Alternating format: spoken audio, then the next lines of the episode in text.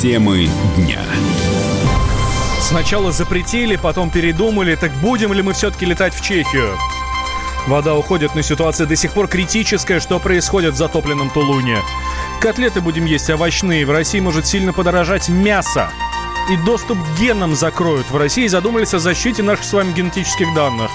Это и не только далее.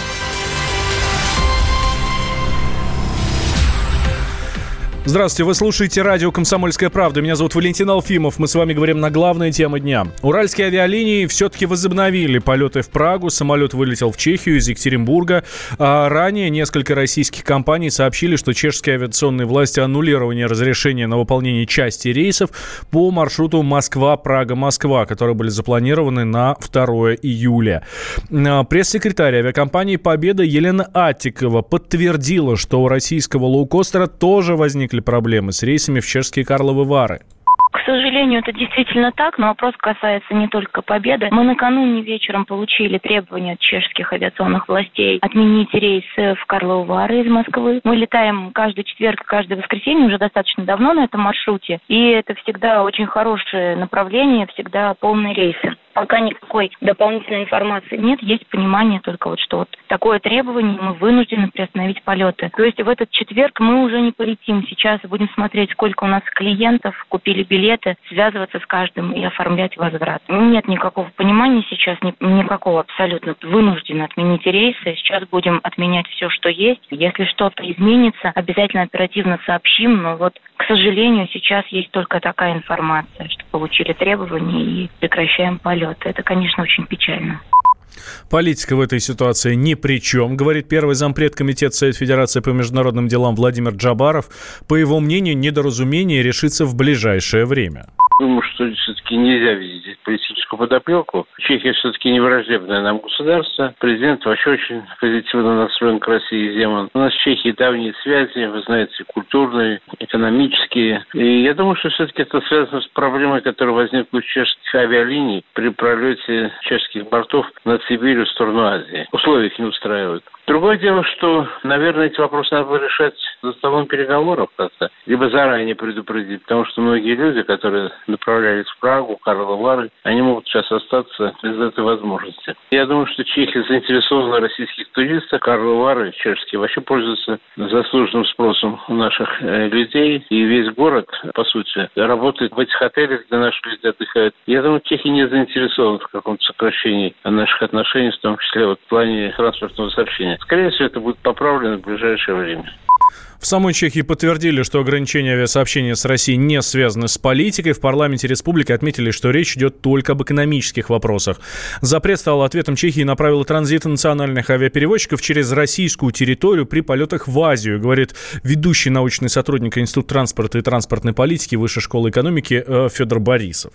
Это достаточно старая история, когда компании национальных перевозчиков что-то не устраивает, и власти встают на их сторону, то начинаются ограничения полетов перевозчиков из других стран. Ничего нового в этом методе нет, он повсеместно и довольно регулярно используется. В любых торговых войнах потребители всегда остаются в накладе. Чешская сторона недовольна своими возможностями, которые позволяют с точки зрения пролета через Россию. И транссибирские маршруты – это самый короткий путь из Европы в Азию построить конкурентную сетку маршрутов вы можете только если вы летаете через Россию. Поэтому если вы хотите летать больше, а вас ограничивают, то, соответственно, у вас может быть в этом отношении недовольство. А система транссибирских маршрутов устроена таким образом, что Аэрофлот вправе ограничить авиакомпанию на пролет через Сибирь, поскольку для того, чтобы компания могла летать через Россию, ей нужно заключить коммерческое соглашение с российской авиакомпанией, по которому, во-первых, она получит право на такие полеты, во-вторых, будет платить так называемые компенсационные платежи. И, соответственно, это те деньги, которые платятся просто за факт пролета над территорией России. То есть деньги идут они не в бюджет, они идут не в систему организации воздушного движения. Эти деньги, которые получает Аэрофлот. Советник руководителя Ростуризма Дмитрий Горин сообщил, что власти Чехии и России уже второй день ведут переговоры по полетам. Ростуризм находится в контакте с Росавиацией с вчерашнего дня, и сейчас в соответствии с федеральными авиационными правилами пассажирам и туристам предлагается перебронирование билетов на рейсы других авиакомпаний или действующие рейсы Аэрофлота. Также предлагается возврат денежных средств за билеты. Переговорный процесс идет активно, и мы надеемся все-таки, что решение будет положительное в пользу пассажиров и туристов. Причины неизвестны. Все рейсы всех российских авиакомпаний были заранее согласованы. На них были оформлены авиабилеты. Это информация, которую мы получили только вчера. Сейчас для организованных туристов невысокий сезон в Чехию. Традиционно это направление осенне-зимнего, весеннего сезонов. Поэтому, конечно, туристические компании стараются быстро, оперативно решать вопросы также с туристами. В любом случае, это уже не первый случай, так как ранее зимой был долгий процесс согласования рейсов для авиакомпании «Уральские авиалинии» полеты из Жуковского в Прагу. Впоследствии эти рейсы были согласованы. А, наверное, это вопросы паритетности, э, межправительственным соглашением. Все-таки туризм очень важен для Чехии. Мы надеемся на положительное решение вопроса. На прямой связи со студией сейчас юрист, управляющий партнер Организации по защите прав авиапассажиров Андрей Лухин. Андрей, здравствуйте. Да, здравствуйте. А что в такой ситуации пассажирам делать, которые купили уже билет? А, как, допустим, на своем официальном сайте разместил новость Аэрофлот, то, что конкретно он предлагает а, оформить возврат перевозки без сборов, независимо от того, какие у вас билеты, возврат и невозврат, или оформить изменение маршрута на альтернативный пункт в Европе без взимания сбора за, за изменение маршрута. При этом, как появилась новость касаемо уральских авиалиний, то у них сегодня полеты будут совершены, то есть они разрешение получили. Правда, саму причину, по которому не удалось.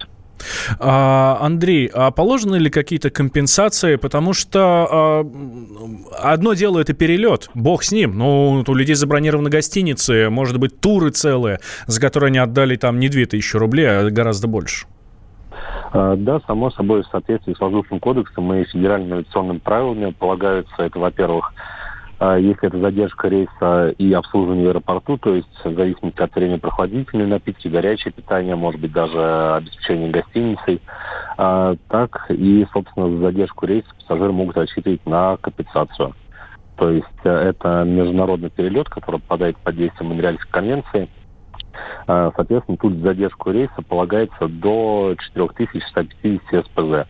СПЗ – это виртуальная валюта, в переводе на рубли это около 360 тысяч. Понятное дело то, что это крайний порог высокий, такую сумму за небольшую задержку не присудят. Тем не менее, свои права можно отстаивать. При этом, допустим, если у вас сорвалась важная встреча или, может быть, пропала бронь гостиницы, оплаченный трансфер и так далее, то, соответственно, претензии к авиакомпании можно это тоже заявить. Ну, соответственно, и авиакомпании будут решать вопрос, да, а не там кто-то другой. А, да, само собой, когда пассажир покупает билеты, ну, потребитель, то он заключает а, договор с авиакомпанией на перевозку его и, э, если это входит в стоимость багажа, и, соответственно, авиакомпания свои условия должна выполнить. Если авиакомпания свои э, обязанности не выполняет, то к ней уже можно предъявлять претензии и разбираться в том числе в суде. Андрей, спасибо большое. Андрей Лухин был с нами на связи, э, юрист, управляющий партнер Организации по защите прав авиапассажиров. И здесь самое главное, что я услышал от нашего эксперта, друзья. Э, во-первых, вы имеете право на любую компенсацию. Во-вторых, если по вине, скажем так, если по какой-то причине, если у вас есть там купленные билеты в, в Чехию, и эти билеты сгорели, то вы имеете право на полную компенсацию. И что самое главное, обращаться вы должны в авиакомпанию. То есть это уже хорошо, то есть не придется лететь в Чехию и там уже а, судиться с властями Чехии и так далее. Все вопросы можно решить у нас здесь, в России. Но будем надеяться, что не так много народу пострадает и действительно в ближайшее время найдут чиновники выход из этой ситуации. Накал страстей на радио «Комсомольская правда». Кто прав? И главное, кто виноват? все губернаторы и мэры сидят у телевизора с э, блокнотиком. Не дай бог, кто-то что-то сейчас Путину задаст какой-то Врачей вопрос. нет? Нет. Педагогов нет? Нет. Мы тут революционную ситуацию себе закладываем. Жги глаголом этих мразей. Извините, у нас каждую неделю какие-нибудь там задержания и посадки. Андрей и Юлия Норкины. По будням в 9 вечера программе «Простыми словами». Не могу ответить на этот вопрос.